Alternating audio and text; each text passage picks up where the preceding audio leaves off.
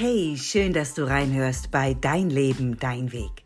Ich bin Barbara Begerow und ich unterstütze Menschen dabei, sich selbst wieder ins Zentrum ihres Lebens zu stellen, sich den Raum zu nehmen, den sie verdienen und auch dabei, ihre Botschaft in die Welt zu tragen.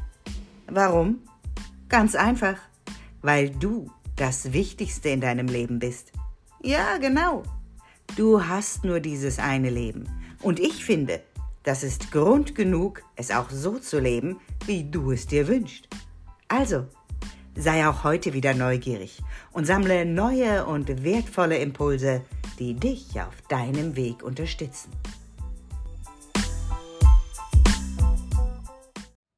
Hallo, so schön, dass du hier bist. Und ich hoffe, du hast dir etwas Zeit mitgebracht. Denn die heutige Folge ist eindeutig länger als die Folgen, die du sonst so von mir gewöhnt bist. Denn heute habe ich dir eine Interview-Podcast-Folge mitgebracht. Ich habe ja vor geraumer Zeit einen Aufruf gestartet und gefragt, wer von euch hat denn eine Lebensgeschichte, von der er glaubt, dass er andere damit inspirieren kann, andere auch auf ihrem Weg damit begleiten kann, sie in den Mut bringen kann, für sich loszugehen und zu verstehen, dass wir jeden Tag die Möglichkeit zur Veränderung haben, dass wir jeden Tag der Bestimmer unseres Lebens sind. Und auf diesen Aufruf hat sich der Achim bei mir gemeldet, Achim Becker. Und du hörst heute ein Interview, das ich mit Achim geführt habe. Er hat mich mitgenommen und euch natürlich dadurch auch mitgenommen auf seine Lebensreise. Er berichtet davon, welchen Herausforderungen er sich in seinem Leben schon gegenüber sah, was das mit ihm gemacht hat und wie er damit umgegangen ist und heute an einem Punkt ist, an dem er für sich verstanden hat, all das, was ihm widerfahren ist, aktiv in seinem Leben zu nutzen, für sich, aber auch für andere. Ich will an der Stelle gar nicht zu viel verraten. Ich wünsche dir jetzt einfach ganz viel Freude bei dieser Interview-Podcast-Folge. Äh, ich freue mich auf dein Feedback und ich freue mich, wenn du dann auch in der nächsten Woche wieder zu einer Solo-Podcast-Folge mit an Bord bist. Viel Freude nun mit Achim Becker. Okay, lieber Achim, ich freue mich total, dass du diese Woche dabei bist, dass du äh, als Interviewgast in meinem Podcast da bist, weil als du dich bei mir gemeldet hast, als wir in Kontakt gekommen sind, da habe ich gedacht, wow, das klingt echt nach einem ganz, ganz spannenden Lebensweg, der oh. sicherlich, ja, ne, ganz sicherlich auch ganz inspirierend ist für meine Zuhörer. Äh, weil mir liegt es ja einfach immer daran, da auch wirklich so ein bisschen Input zu geben und zu zeigen, hey, auch wenn du manchmal das Gefühl hast, nichts geht und du bist so Opfer deines Lebens, da ist immer ein Licht und da geht doch was. Und deswegen freue ich mich, wie gesagt, total, dass du heute hier bist. Und ich würde dich bitten, magst du uns mal mitnehmen, so ein bisschen auf, auf zurück in deine Vergangenheit, auf eine Reise zurück in deine Vergangenheit? Wie bist du S aufgewachsen? Sehr, sehr gerne. Also erstmal vielen lieben Dank für die Einladung äh, und die Möglichkeit, hier meine Geschichte erzählen zu dürfen. Ähm, ja, wie bin ich aufgewachsen? Ähm, eigentlich war meine, also wenn ich so zurückdenke, sollte meine Kindheit eigentlich ganz schön gewesen sein. So die ersten acht, neun Jahre habe ich zumindest halbwegs schön in Erinnerung, wobei ich damals schon alles, was ich, also jedes Bild, was ich bemalt habe, war irgendwie voller Blut. Voller Blut, überall hingen Leichen rum. Und äh, meine Kindergärtnerinnen haben mich tatsächlich für einen kompletten Soziopathen gehalten, glaube ich. Also da wurden auch meine Eltern ab und an mal einbestellt, warum das denn so ist. Ich kann es mir bis heute tatsächlich nicht zu 100 Prozent erklären, aber ich denke, es liegt einfach mit meinem familiären Umfeld zusammen und das sah einfach so aus, dass meine Mutter ähm, de depressiv war und bis heute ist und äh, eine stark ausgeprägte Schizophrenie hatte was damals einfach keiner so wirklich wahrgenommen hat als Schizophrenie. Damals hat man einfach gesagt, die spinnt. Mhm, ja. So. Ähm, meine Eltern haben sich dann auch irgendwann getrennt und dann kam auch so langsam raus, dass mein Vater auch mit seinen Dämonen gekämpft hat und das waren Spielsucht und Alkoholabhängigkeit. Was sich dann im weiteren Verlauf meiner Jugend auch noch zum Negativen ausprägen sollte. Aber ich war auf jeden Fall neun Jahre alt, meine Eltern waren getrennt, wir sind aus unserem äh, Drei-Generationen-Haus in eine kleine Wohnung gezogen. Und meine Mutter kam irgendwann abends zu mir ins Zimmer und hat mich gefragt, was machst du, wenn ich morgen nicht mehr da bin? Wow. Ja. ja. Und was macht so ein kleiner neunjähriger Junge dann? Dann heult er erstmal eine ganze Menge, Mhm. versteht die komplette Welt nicht mehr. Ich hatte panische Angst, zur Schule zu gehen, weil ich dachte, es kann ja sein, wenn ich nach Hause komme, ist Mama nicht mehr da. Wer weiß. Ja. Ja, ich komme vielleicht in ein leeres Haus zurück. Und ähm, ja, habe das überhaupt nicht gehandelt bekommen für mich. Ja. Überhaupt nicht gehandelt bekommen für mich. Ähm, und bin dann irgendwann so ab meinem zwölften Lebensjahr abgestürzt in so eine, ja, auch schon recht aggressive Mobbing-Phase. Einfach um den Druck rauszulassen. Also meine Mutter hat zu Hause nichts mehr geregelt, sage ich einfach mal. Also Stromrechnungen bezahlt oder so, das war schwierig. Ja. Darum habe ich mich gekümmert oder meine Großeltern haben uns da immer mal wieder so ein bisschen unterstützt, uns auch mal den Kühlschrank voll gemacht oder uns mal den ein oder, oder mal eine Telefonrechnung überwiesen, damit wir wieder telefonieren konnten oder sowas. Aber äh, ja, an so einem jungen Menschen geht das einfach nicht so spurlos vorüber, wie man denkt. Definitiv. Und dann bin ich halt über den Schulhof gelaufen und habe um mich gehauen ähm, und irgendwie versucht, über irgendwas Kontrolle auszuüben, um über irgendwas wieder in meinem Leben die Kontrolle zu haben. Ja. Und das hat dann mit Gewalt oder mit Mobbing ganz gut funktioniert. Ja. Ja, das ist natürlich, äh, das kann ich mir sehr gut vorstellen, das ist ja wie ein Hilfeschrei tatsächlich auch, der da einfach aus deiner Richtung sicherlich Ja. kam in der Sekunde. Ne? Ja, Sag mal, Achim, wie ist denn das? Du hast mit deiner Mutter dann ja alleine gelebt. Hm, Habe ich Mhm. das richtig verstanden?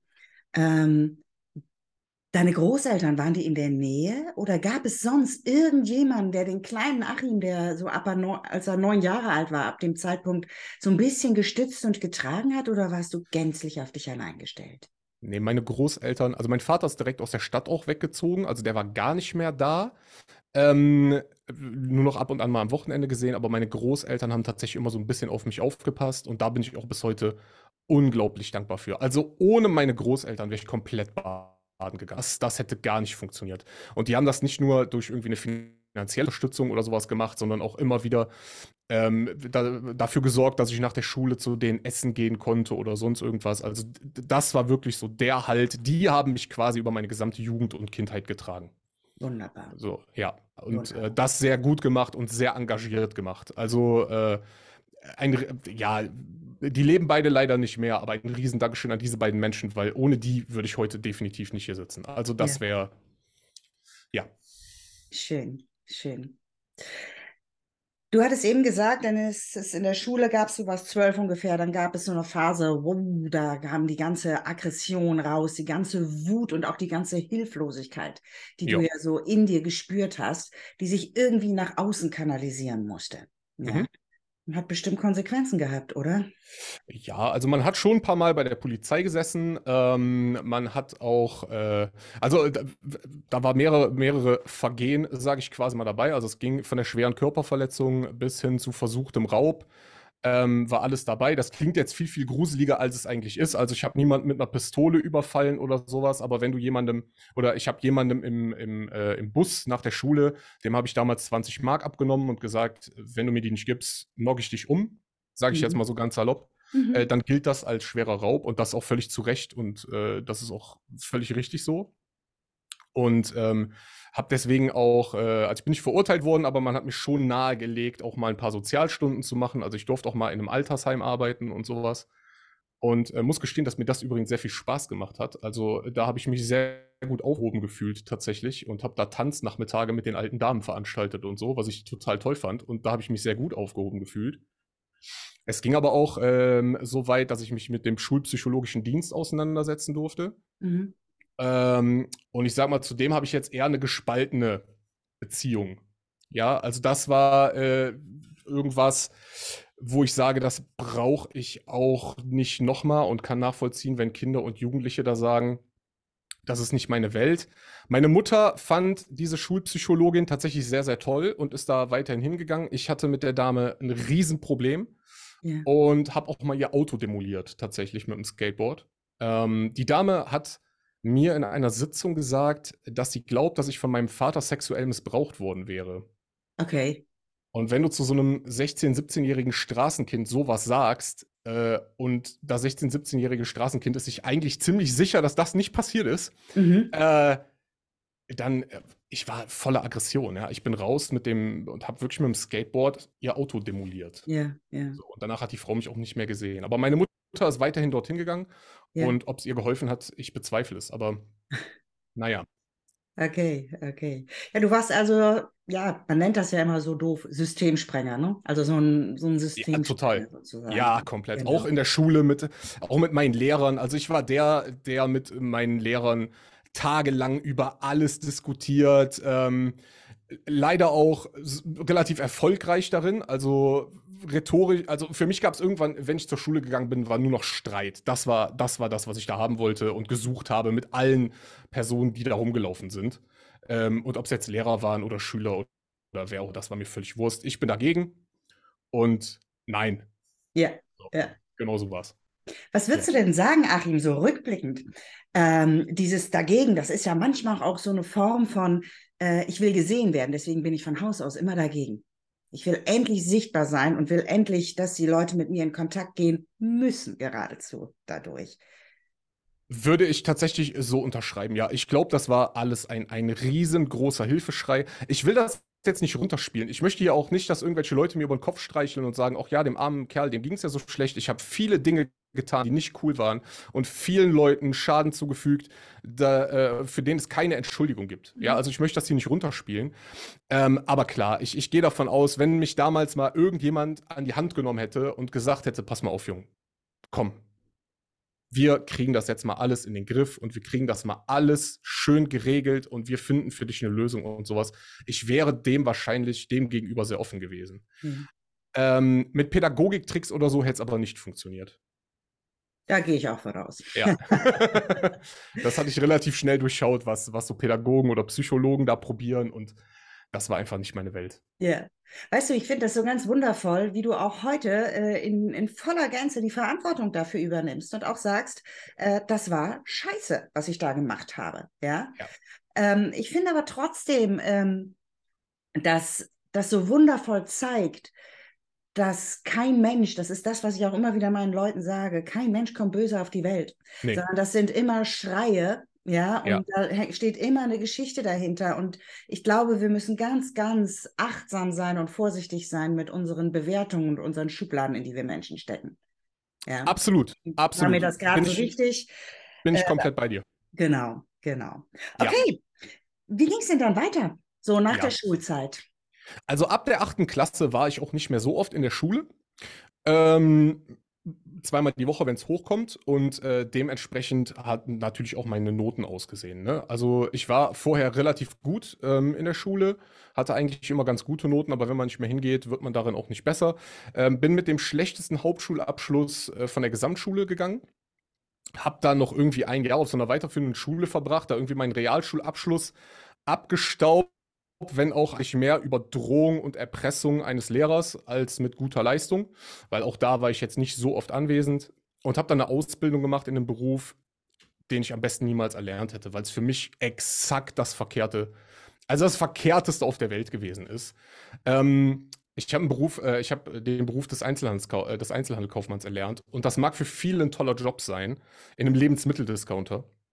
Das mag für viele ein toller Job sein, aber wenn du eigentlich ein sehr kreativer Mensch bist, der sehr viel Freiheiten braucht und eigentlich äh, sehr viel ausprobieren möchte und so, bist du in so einem strikt hierarchischen System einfach komplett verkehrt und komplett an der falschen Adresse. Mhm.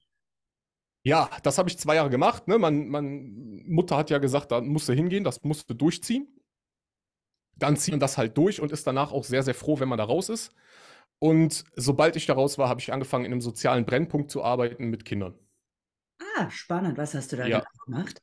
Äh, angefangen habe ich so in der Hausaufgabenhilfe. Ja. Also ich habe so mit, mit, mit kleinen Erstklässlern äh, lesen gelernt, mit den Drittklässlern so ein bisschen Mathe und Deutschunterricht und sowas über ein Ehrenamt und ähm, so eine, so eine Honorartätigkeit war das. Und äh, habe dann nachher auch mit denen auf dem Spielplatz gespielt und so. Das war eine sehr, sehr interessante Zeit. Man verdient da natürlich überhaupt keine Kohle. Das heißt, ich bin äh, nebenberuflich in Talkshows aufgetreten, lustigerweise. Also in diesen peinlichen Talkshows, die man noch so kennt von früher.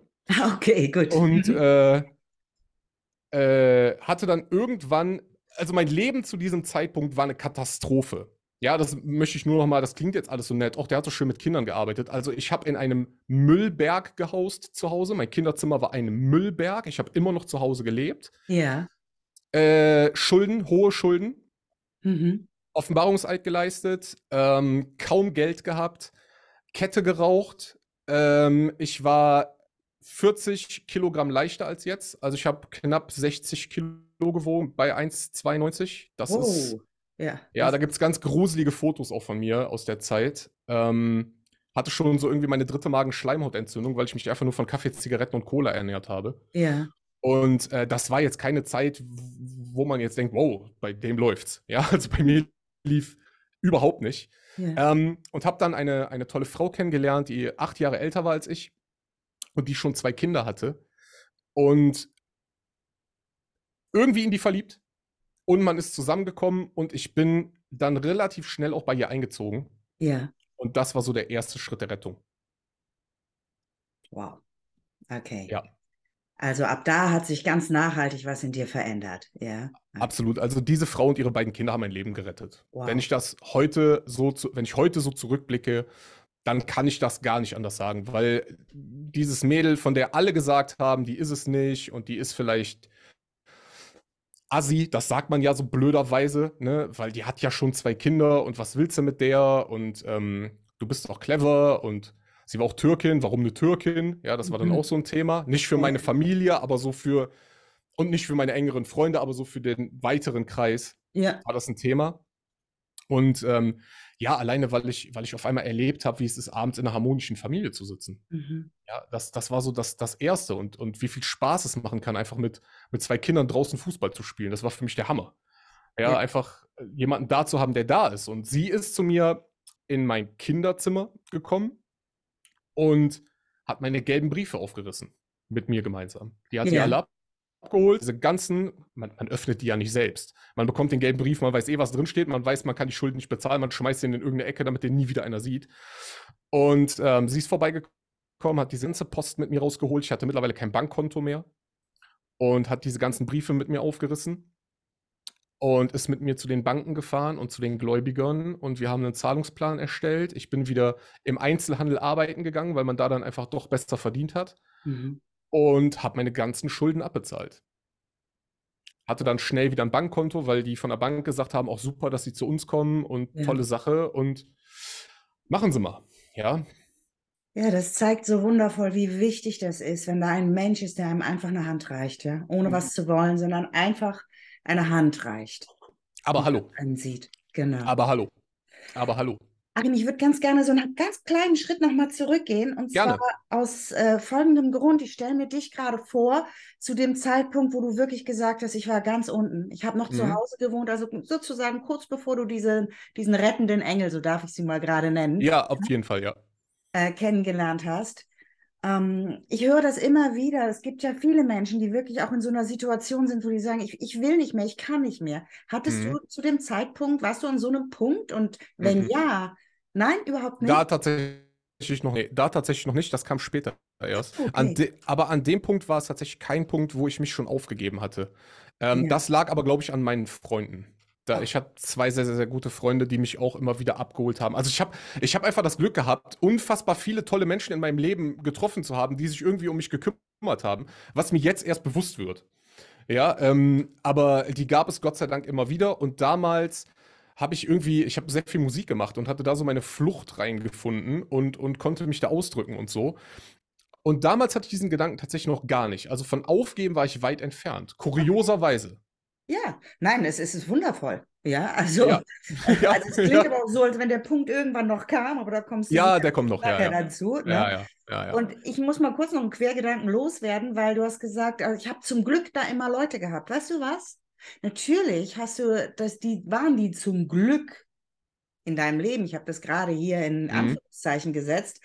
Ich glaube aber, dass das auch ganz viel mit dir zu tun hat.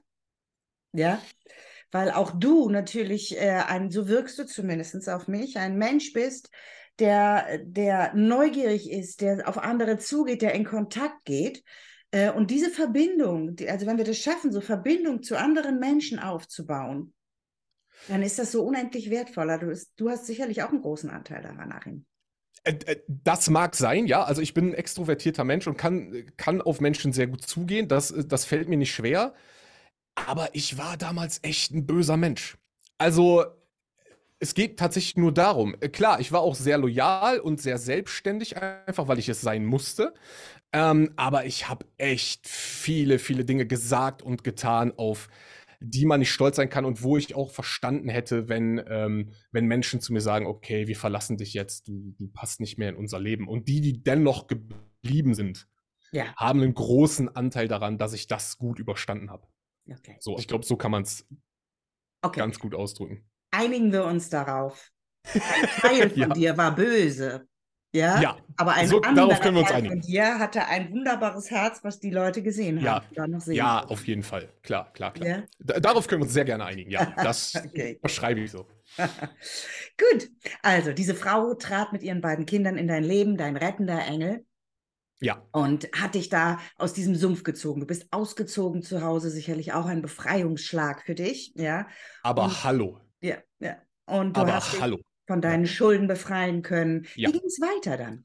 Äh, ja, ähm, ich habe, äh, wir haben vier Jahre waren wir zusammen und haben vier Jahre auch zusammen gelebt, äh, mit den Kindern zusammen. Äh, war eine, war eine sehr, sehr tolle, schöne Zeit, die ich auf gar keinen Fall missen möchte. Zu Hause auszuziehen war das größte Glück, was ich haben konnte, weil einfach diese permanente Kriegsbeziehung mit meiner Mutter, die ja einfach ein schizophrener Mensch, du kannst ihn nicht einschätzen. Ja, also mhm. also der reagiert, wie er reagiert und das, das hat weder Hand noch Fuß. Also das ist ähm, komplett sporadisch und passiert einfach so aus einem Impuls raus. Und auf einmal jemanden zu haben, auf den man sich verlassen kann, war halt auch ganz, ganz toll. Jemandem was erzählen zu können und das bleibt bei dem. So, das, das kannte ich vorher so nicht. Und einem Menschen mhm. wirklich vertrauen können, das war, das war für mich untoll. Ähm, aber wie das so ist mit Beziehungen, irgendwann fängt es an, so ein bisschen zu brodeln. Und auf einmal hatte ich auch mein Leben im Griff. Also ich hatte Geld. Ich war nicht reich, aber ich hatte ein bisschen Geld. Und ich war Anfang 20, ich war 24 Jahre alt. Und auf einmal ging es bei mir so los, so, hör mal, was willst du eigentlich im Leben machen? Da, ohne diese Frau hätte ich mir diese Gedanken gar nicht machen können, weil dann wäre ich wahrscheinlich irgendwo im Knast oder am Bahnhof Zoo oder so gelandet. Aber äh, auf einmal konnte ich mir diese Frage stellen. Auf einmal konnte ich mir die Frage stellen, was möchtest du eigentlich mit deinem Leben anfangen? Auf einmal hast du, ich habe ein Leben, was mache ich damit? Und dann ging es tatsächlich in so eine depressive Phase dann bin ich tatsächlich angef äh, dann habe ich tatsächlich angefangen, ähm, ein Buch zu lesen, wo so ein Versicherungsdetektiv um die Welt reisen, habe angefangen zu heulen und habe die ganze Nacht irgendwie im, im Badezimmer gesessen und geweint, damit es keiner mitkriegt. Ähm, habe angefangen, meine Arbeit zu hassen, äh, bin dann irgendwann auch zum Arzt gegangen, habe mich komplett krank schreiben lassen. Ich konnte einfach nicht mehr zur Arbeit gehen. Das, das ging nicht mehr. Äh, lag nur noch im Bett rum oder habe Computer gespielt, eins von beidem. Also Hauptsache Flucht aus der Realität. Und äh, habe einfach das Gefühl gehabt, das Ziel, was ich auch als Kind eigentlich schon immer hatte, nämlich in die Welt hinaus zu wollen, die Welt zu sehen, das werde ich niemals erreichen können. Das passte nicht zu meiner Ausbildung. Jedes Mal, wenn ich irgendwie Hilfe gesucht habe und irgendwo hingegangen bin und gesagt habe, hier, ich möchte gerne mit meinem Leben was anderes machen, haben immer alle gesagt, nö, mach mal das, das hast du gelernt, egal wo man war, beim Arbeitsamt oder sonst irgendwo. Und ähm, ja, dann war ich tatsächlich knapp zwei Jahre komplett außer Gefecht. Okay. Das heißt, du hast dich rausgezogen aus allem, bist, hast dich zurückgezogen und warst in einer schweren Depression für dich. Genau, daraufhin ist dann auch, oder in dieser Depression ist auch die Beziehung mit der Frau kaputt gegangen, ja, weil ja. einfach in meinem Kopf war einfach die Aussage, also sie, sie, ist, sie hat sich nicht von mir getrennt wegen der Depression, sondern ich habe mich von ihr getrennt, ja. weil ich einfach das Gefühl hatte, ich kann meine Ziele mit dem Reisen nicht erreichen, wenn noch zwei Kinder mit im Spiel sind. Okay. Mhm. Ja, also sie hat, ne, die müssen zur Schule, sie hat ihr, ihr, ihr festes Umfeld und sowas. Ihre Familie ist hier und ich möchte aber raus, raus, raus in die Welt und am besten für immer und lange. Und das war einfach mit, mit, mit ihr und den beiden Kindern war das nicht umsetzbar. Ja. Dann fängt es irgendwann an zu bröckeln. Ja, ja, so, ja. Was klar ist. Ja. ja? Und äh, bin dann ausgezogen bei ihr. Wir haben uns getrennt. Ich bin ausgezogen in ein ganz, ganz kleines Apartment. Und ähm, habe dann auch irgendwann wieder im Einzelhandel angefangen bei einem anderen Arbeitgeber. Äh, war dann auch in psychologischer Behandlung. Und ähm, hab der Psycho die Psychologin hat zu mir gesagt, was wollen Sie denn machen? Und ich habe der gesagt, ja, ich möchte gerne in, in Argentinien mit schwer erziehbaren Kindern arbeiten. Also mit Menschen, die eigentlich genauso sind wie ich.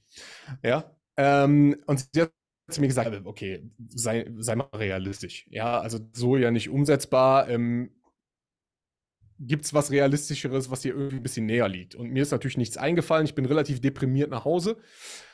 Und habe dann. Äh, äh, ja, absolut. Weil es ist ja eigentlich der Wahnsinn, ne? Entschuldige, wenn ich dir ins Wort falle, ja. es ist so ein Wahnsinn, weil ich glaube, nichts verschafft eine größere Expertise, um mit den Kids zu arbeiten, als deine Lebensgeschichte. Ja, also.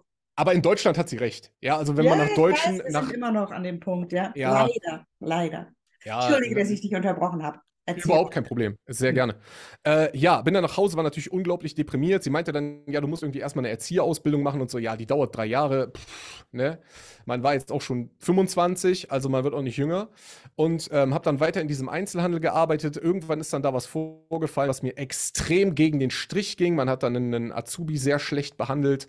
Und das, ähm, ich war Marktleiter zu dem Zeitpunkt und das hätte ich so, das konnte ich so nicht unterschreiben. Und dann habe ich on the fly gekündigt. Ich war noch in der Probezeit, ich bin zu ihr hin, ich habe gesagt, kündige mich sofort, ich will hier raus. Ähm, ich hätte nicht kündigen dürfen aufgrund des Arbeitslosengeldes und sowas. Ich habe gesagt, du kündigst mich heute bitte. Und äh, bin da raus, bin nach Hause gefahren und habe Animateur gegoogelt. Mhm. Ganz klassisch. Und dann kam von der Firma Robinson, das war die erste Anzeige einfach, da stand Jugendbetreuer bei Robinson gesucht. Ja. ja, und dann habe ich mich da mal beworben. Am das selben Tag. Ein Treffer, ne? Genau. Ich habe mich da beworben. Das ging dann alles gar nicht so schnell, wie man glaubt. Ich bin dann zu diesem Casting gefahren, habe da nur Quatsch erzählt, weil ich mich mit der Firma überhaupt nicht auseinandergesetzt hatte. Robinson Club ist so ein viereinhalb Sterne Kasten. Da kostet irgendwie die Woche Urlaub schon 1500 Euro. Hatte ich gar nichts mit zu tun. Also ich bin Straßenkind, ja. Und äh, ich wusste überhaupt nicht, was das ist. Aber einfach mal beworben. Und ähm, es hieß so am Ende des Castings, ja, wir melden uns. Hatte mich dann schon weiter umgeschaut, hatte auch schon irgendwie was anderes gefunden war dann da so gerade in der im Test, in so einer Testwoche und dann rief mich die ähm, Kollegin aus Spanien an und sagte so, ja, kannst in zwei Wochen hier sein. Ja, und dann äh, bin ich los. Und dann ging es relativ schnell nach Spanien. Und ich war bis zu dem Zeitpunkt erst einmal im Ausland. Ja. Yeah. So, also das war für mich, äh, das war für mich was ganz Besonderes, weil, weil für mich war immer Palmen, Strand, Sonne, das ist Leben. Ja. So. Ja. ja, das hast du ja auch zu mir schon gesagt, ne? dass du diesen Satz im Kopf hattest, ich wusste immer, ich brauche Sonne. Das war irgendwie so tief ja. in dir verankert, ne? Ja. Ja, wie wundervoll. Dann warst du in der Sonne und dann konntest du plötzlich auch mit Kids arbeiten, zwar auf eine andere Art und Weise, als du das ursprünglich Och. mal geplant hattest, aber genau, ich denke auch, da gibt es durchaus viele Herausforderungen, ja. Ja, also mir war es auch nachher egal, ob es Argentinien oder Südspanien ist. Andalusien nehme ich dann auch ganz gerne. Ja. Und ähm, ich hatte zum Teil über 100 äh, Jugendliche bei mir mit in der Jugendgruppe, mit denen ich das, mit denen ich ihren gesamten Urlaub verbracht habe. Was für mich eine, war, war da Programmverantwortlicher und irgendwie meine Chefin hatte auch nicht so viel Bock, sich da mit mir auseinanderzusetzen. Ähm, die hat gesagt, ja komm, du bist schon 28, mach mal. Ne, du weißt schon, wie das läuft, so, du kriegst das schon hin. Und das hat sehr gut funktioniert. Ich habe sehr, sehr viel Spaß gehabt. Also es war eins der, eigentlich war es das erste schöne Jahr in meinem Leben. Wow, sehr so schön. So kann man es tatsächlich sagen. Mhm. Ja, das war vor zehn Jahren. Und äh, ja, ab dann wurde es wild. Also ich bin da relativ schnell befördert worden. Äh, war dann im nächsten Jahr, war ich Fachleiter Sport. Ich kann keinen Sport, aber das ist so alles, was so am Tag da passiert in dem Hotel. Und bin dann zum Assessment Center, bin dann Abteilungsleiter Events und Entertainment geworden. Und muss sagen, dass mir die Zeit äh, Robinson, man kann darüber geteilter Meinung sein, wie, wie das ist, da so, so eine Zeit zu verbringen. Für mich war es das Paradies. Ja. Ich durfte auf einmal auf eine Bühne, ich durfte Schauspielern, ich durfte tanzen, auch wenn ich der schlimmste Tänzer der Welt bin, aber ich durfte es. Man yeah. hat mich da einfach hingestellt und mach mal. Ich durfte mich kreativ ausleben. Ich konnte, ich hatte eine Armee von bis zu 100 Kids, was auch super ist. ja, mit denen kann man sehr viel cooles Zeug machen und habe einfach extrem viel Spaß gehabt, ne, mit die besten Jahre meines Lebens dort verbracht. Und ähm, da auch meine Frau kennengelernt, meine heutige. Yeah äh, wo man dann auch sagen muss, ne, wo, wo lernt man so seine Traumfrau kennen? Ja, wenn man seinen Traum lebt. Ne? Ja. Also da sind andere Leute mit dem gleichen Traum und mit denen connectet man wahrscheinlich sehr, sehr gut. Yeah. Und äh, ja, wir haben geheiratet. Und dann kam irgendwann zu dieser Punkt, dass man sagt, ja, im Hotelleben ist vielleicht nicht mehr so super. man braucht vielleicht mal wieder eine Homebase. Man ist jetzt mittlerweile auch keine 28 mehr und äh, braucht mal irgendwie wieder eine Basis und bin zurück nach Deutschland und wusste in Deutschland überhaupt nicht, was ich machen sollte. Ja. Da wie hatte ich jetzt nicht du? mehr das Pro. Ah, wie alt war ich? Das war 2017. Wie alt warst du vor fünf bis sechs Jahren? ja, äh, ich war so um die 33. Okay. 32, 33 rum. Ja, ja. Und ähm, ja, bin zurück in Deutschland und rassel in meine zweite Depression. Ah. Und damals war es nicht der Punkt, ich kann mein Ziel nicht erreichen, sondern ich habe kein Ziel. Mhm. Ich weiß einfach nicht was. Yeah. Ich habe mich bei verschiedenen Positionen beworben. Meine, meine, äh, meine Stellenbeschreibung war vorher Wecke Emotionen. Mhm. Ja, also das Freiste, was man eigentlich, was man eigentlich so machen kann. Und dann kommst du in ein deutsches Unternehmen und denkst so, okay, das ist aber hier alles schon, schon sehr eng und straff und uiuiuiui. Ich habe vorher ein Team gehabt mit 27 MitarbeiterInnen äh, aus, aus Nationen der Welt, die zum Teil meine Sprache nicht gesprochen haben und ich ihre nicht. Wir haben uns irgendwie mit einem Dolmetscher auf halb Arabisch unterhalten und sowas. Und auf einmal sitze ich hier in, äh, im Theater in Krefeld vor so einem Intendanten und denke mir, ach du Heidewitzka. Ähm, passte nicht. Und da kam ein sehr guter Freund zu mir, mein Pampers-Freund, den ich schon seit meinem Kindergarten kenne. Und der sagte, pass auf, ich habe mich hier gerade mit einer Schülerhilfe selbstständig gemacht. Hast du nicht auch Bock? Komm, wir machen das zusammen. Wir öffnen noch so einen Laden und dann machen wir das. Und dann haben wir das gemacht. Dann haben wir, dann haben wir angefangen, die Unternehmen aufzubauen. Ja, cool. Und haben Schülerhilfen eröffnet. Insgesamt vier Stück. Ja. Und ich war wieder bei meiner Arbeit mit Kindern und Jugendlichen. Ja. Yeah. Was was äh, mir immer noch gelegen hat und was mir immer noch sehr viel Spaß gemacht hat und hatte jetzt natürlich auch den Vorteil, dass ich, ich habe da, ich habe da Kids gesehen, die einfach mein Leben von damals gelebt haben. Ne? Also man, man erkennt sich einfach in unfassbar vielen jungen Menschen selbst wieder und man versteht einfach die Ängste und die Sorgen, die die Eltern haben und man versteht aber noch mehr die Ängste und die Sorgen, die die Kids haben. Ja. Yeah. Und äh, ja, kann dann natürlich relativ gut mit dem Wissen arbeiten. Und äh, ja, habe da sehr viel Spaß. Dann kam Corona. Ja. Yeah. Was für alle übel war, also für uns definitiv. Ähm, wenn die Schulen schließen, ist das für ein Nachhilfeinstitut immer übel. Und yeah. äh, ja, haben da tatsächlich sehr viel verloren in der Zeit. Also 2020 und bis Mitte 21 ging es ums nackte Überleben. Mhm. Und dann sind wir Anfang 2021, sind meine Frau und ich ausgewandert, um Geld zu sparen. Ausgewandert, um Geld zu sparen. Ja. Spannend. Wohin hat es euch gezogen? Nach Südspanien. Nach Südspanien, okay. Ja, da war ja. die Sonne wieder. Da war die Sonne wieder, genau. Und äh, in Andalusien, hier, hier war mein erstes Jahr bei Robinson. Hier haben meine Frau und ich uns kennengelernt. Äh, und unsere beiden Tierschutzhunde, die wir über die Zeit hin angeschafft hatten, kamen zufälligerweise auch hier aus Andalusien, aus der Nähe von Sevilla. Und ja, wir, das ist meine Heimat. Also, yeah. das ist immer, wenn ich hier hingekommen bin, das war zu Hause. Und deswegen sind wir jetzt hier auf eine wunderschöne Mango-Plantage gezogen. Auf, äh, in eine kleine Finca auf einer schönen Mango-Plantage in den Bergen am Meer. Wow, das klingt wundervoll. Muss man Bock drauf haben. Ja, natürlich. Wie auch alles im Leben. Aber weißt du, ich glaube, darum geht es ja, dass wir immer wieder gut an uns dran sind und gut spüren, wo zieht es mich hin, was treibt mich an, was ja. ist mein Sinn, was sind meine Werte, ja. Was für dich wundervoll ist, muss für mich es ja noch lange nicht sein, ja. Aber das Einzige, was in meiner Welt zählt, ist, dass wir gut mit uns und unseren Wünschen und unseren Zielen verbunden sind. Und äh, wenn ich dir so zuhöre, dann ist es auch genau das, was sich immer wieder ganz, ganz deutlich zeigt. In der Sekunde, wo du mit dem verbunden warst, was dich ausmacht, was dich motiviert, was dich antreibt, so mit deinen Visionen, ja, äh, da lief dein Leben gut. In der Sekunde, wenn du es dir nicht erlaubt hast, war es vorbei. Ne? Genau so ist es. Genau so ist es. Wenn, äh, und deswegen habe ich im letzten Jahr tatsächlich auch die Entscheidung getroffen, meine Geschäftsanteile abzugeben. Mhm. Weil äh, die Arbeit hier aus Spanien mit Kindern und Jugendlichen natürlich nicht mehr so gut funktioniert hat wie aus Deutschland.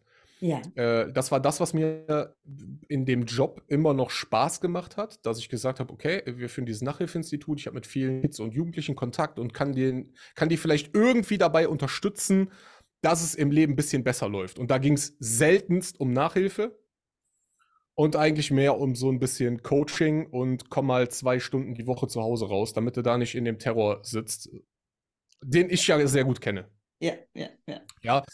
Und wir haben ja alle Eltern auch bei uns im Büro sitzen gehabt und was man da erlebt, ist äh, zum Teil wirklich, wirklich gruselig und ich wusste halt innerhalb von Sekunden, was da zu Hause nicht funktioniert. Also, und das hatte selten, seltenst was mit Noten zu tun. Ja, ja. Da, da lagen ganz andere, ganz andere Körner im Pfeffer. Ja. Ähm, diese Arbeit war von hier aus leider nicht mehr so wirklich möglich. Und ich hatte irgendwie den Gedanken, ich bin mittlerweile nicht mehr Teil der Lösung, sondern auch irgendwie Teil des Problems. Man beschäftigt sich natürlich, wenn man fünf Jahre ein Bildungsinstitut aufbaut, sehr intensiv mit Bildung. Und dann macht man irgendwann den Haken dahinter und sagt, ach du Heide, Witzka, was läuft da eigentlich alles schief? Was tun wir jungen Menschen an? Was tun wir Kindern an? Was tun wir uns als Eltern an? Was tun wir den Lehrern? Also es ist ja für alle Beteiligten ist es ja die Hölle, so mhm. wie wir es aktuell machen. Ja. Meiner Meinung nach. Ja, ja ich bin da voll bei. Und okay, super. Und äh, ja, das war für mich nicht mehr so der, der richtige Drive. Dann habe ich meine Geschäftsanteile verkauft. Glücklicherweise ähm, bin ich reich dadurch geworden. Ja, also hier sitzt kein Millionär oder sowas, aber habe ein bisschen Geld, um ein bisschen freie Zeit zu haben und um mal so ein Jahr, anderthalb, zwei nicht arbeiten zu müssen, was auch ganz schön ist. Und habe äh, angefangen, drei Bücher zu schreiben. Ähm, zwei davon werden niemals fertig werden. Das waren so Romane. Aber die kriege ich nicht fertig, dazu bin ich nicht diszipliniert genug. Ach, sag Und niemals das dritte nie. Buch. das dritte Buch äh, sollte meine Geschichte sein. Und die habe ich aufgeschrieben und tatsächlich erst da Millionen Dinge im Leben realisiert. Also es ist ja nicht so, dass, dass ich irgendwie so, ja, ich bin das erste Jahr in der Sonne und habe jetzt so mein ganzes Drama, was im Leben, in meiner Kindheit, in meiner Jugend, in meiner, in meiner jungen Erwachsenen, äh, Erwachsenenzeit irgendwie stattgefunden hat, das habe ich ja nicht verarbeitet. Das verarbeite ich bis heute. Meine Frau hat darunter noch gelitten. Also mit, mein, mit meinen, ähm, ich habe riesen Bindungsängste. Ja, ich, ich habe ein riesiges Problem damit, Menschen zu vertrauen oder denen Kompetenz irgendwie zuzusprechen. Ja, wen wundert's, ne? Die engste Vertrauensperson in meinem Leben war meine Mutter und die war leider oder ist sie bis heute nicht kompetent in dem, was sie tut. Sie, ich konnte mich nie auf sie verlassen und äh, daran arbeite ich bis heute. Und zwar Mhm. sehr, sehr intensiv. Und durch dieses Schreiben des Buches ist mir erst bewusst geworden, wie viele Menschen eigentlich in meinem Leben waren, die mir geholfen haben. Das war mir vorher gar nicht klar. Ja. Ja, und da habe ich erstmal, ey, guck mal, wärst du damals nicht mit diesem Mädel zusammen gewesen, dann hättest du das und das und das alles gar nicht in den Griff gekriegt. Wenn du nicht den und den Freund zur richtigen Zeit gehabt hättest, wärst du da irgendwie abgeschmiert. Und ähm, dann habe ich mir gedacht, wie hast du das eigentlich alles hinbekommen? Und habe ein Programm geschrieben. Und dann habe ich mir gedacht, warum stellst du dieses Programm eigentlich nicht anderen Menschen zur Verfügung, denen es vielleicht genauso geht, wie es dir in deinem Leben irgendwann mal gegangen ist? Also vom vermüllten Zimmer bis zum, ähm, bis zum, ich sitze depressiv in der Wohnung und kann meine Ziele nicht erreichen, bis zum, weiß ich nicht. Ja, äh, wie finde ich eigentlich zumindest ein kleines bisschen Glück in mein Leben? Oder Ja. wie kriege ich ein, ein bisschen Schönheit in mein Leben rein? Und das habe ich aufgeschrieben und bin da jetzt gerade so mit äh, ehemaligen Lehrern von mir im Lektorat und habe einen kleinen YouTube-Kanal gestartet zu dem Thema, beziehungsweise startet der am kommenden Montag. Ja, wow. Also der ist, ja, das ist jetzt so aktuell meine Aufgabe, die mir sehr viel Spaß macht und wo ich gerade so meine Energie reinstecke. Wow, diesen YouTube-Kanal, den verlinke ich euch natürlich hier in den Shownotes vom Achim, ja, dass ihr da dann mal reinguckt und zu dem Zeitpunkt, wo ihr diese Folge hört, da ist er dann auch schon voll on air, ja. Jawohl. Und ich finde es ganz wundervoll. Weißt du, du hast mir auch gesagt, dass es so eine Phase in deinem Leben gab, wo du dich als Opfer gesehen hast. Ja, also wo Ja. du die Verantwortung immer weggegeben hast und immer gesagt hast, ja, ich bin halt so ein Opfer meiner Familie. Ich kann ja nichts dafür. Und dann ist irgendwann natürlich in deinem Leben auch du an einen Punkt gekommen bist, wo du totalen Turnaround für dich gemacht hast und gesagt hast, das ist, stimmt nicht. Das ist eine Bullshit-Geschichte, die ich mir hier erzähle. Natürlich ist das mit ganz viel Leid und Schmerz und Verletzungen äh, verbunden. Äh, aber nichtsdestotrotz bin ich der Entscheider meines Lebens und trage ich die Verantwortung, was ich mit dieser Geschichte mache. Und dieses Learning äh, ist, so wie ich dich verstanden habe, tatsächlich auch das, was du heute an die Menschen weitergeben möchtest. Auf jeden Fall. Ähm, und das Schlimme ist, diese Zeit war einfach unfassbar lange. Also diese Phase war jetzt nicht irgendwie eine Phase von einem Jahr, ja. sondern es ging wirklich los. Ich würde sagen, in dieser depressiven Zeit, wo ich gesagt habe, ab jetzt suche ich irgendwie mein Ziel, also so mit 24.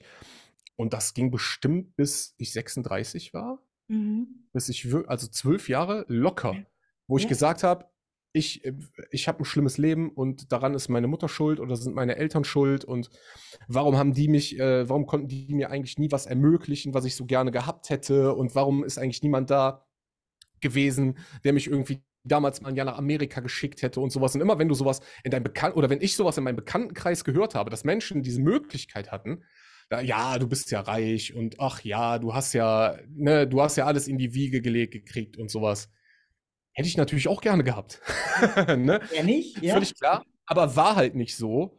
Und dann kann man, man hat jeden Tag die Möglichkeit, was zu ändern. Jeden Tag. Also egal, wie lange man irgendwie. Ich habe auch tagelang und wochenlang im Bett gelegen, aber es spielt keine Rolle, ob du an Tag 1 herausfindest, du kannst was machen oder an Tag 32. Es, es, es ist egal. Jeden Tag kann man sich wieder dazu entscheiden, ab heute wird es besser.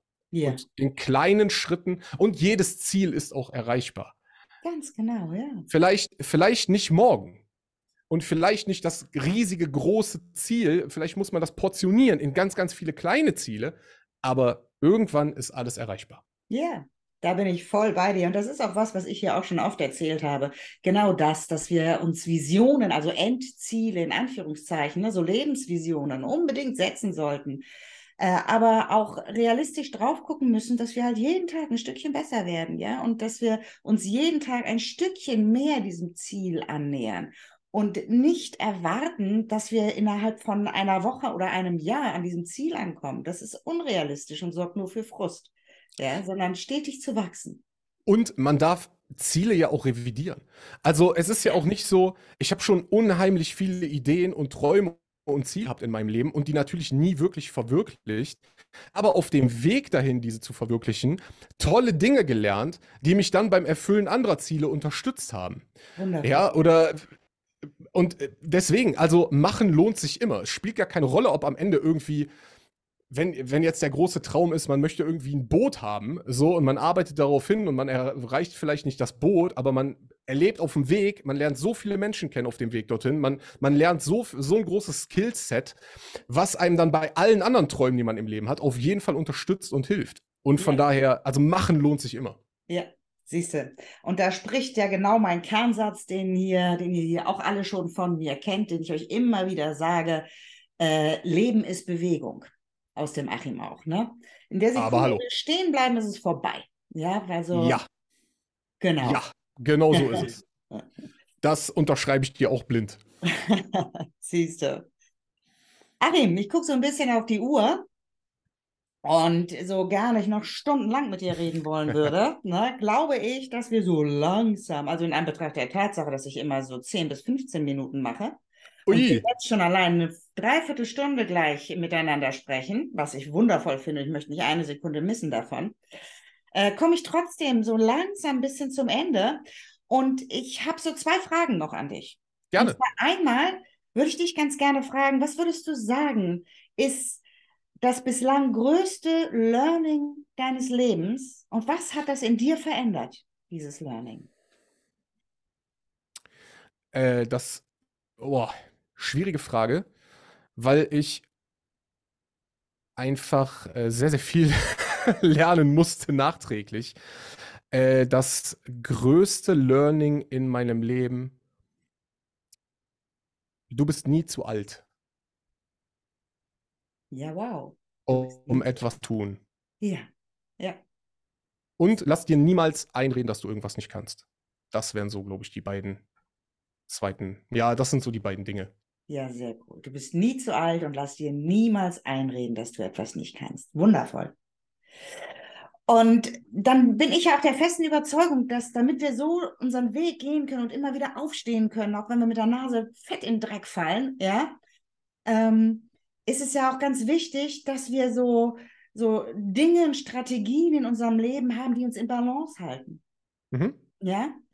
Was würdest du sagen? Was sind die drei Dinge in deinem Leben, die dich so mehr oder minder in Balance halten? Also die dich resilient halten sozusagen. Ja? Was ist da wichtig für dich? Ähm, meine Frau, meine beiden Hunde und Sonne. Wundervoll. Achim, ich danke dir von ganzem, ganzem Herzen. Ich bin ganz sicher, dass dein Lebensweg sehr inspirierend war für ganz viele Leute da draußen, die das hören. Ich wünsche dir auf deinem Weg nur das Beste und dass du ganz viele Menschen noch inspirierst und auch dazu animierst, dass sie für sich nach vorne gehen, an sich und an ihren Weg tatsächlich auch glauben. Und von daher, ich verneige mich geradezu vor dir, ja, weil ja, ich habe auch einen bunten Lebensweg, aber im Gegensatz zu deinem waren da sehr viele Blümchen bei mir noch gestreut. Ja, weil ich glaube, das waren echt bestimmt äh, herausragende Herausforderungen, die du da hattest. Ja. Ich danke dir ganz herzlich und wünsche dir und natürlich auch deinen Zuhörern alles, alles Liebe und danke fürs Zuhören. Sehr, sehr gerne, lieber Achim.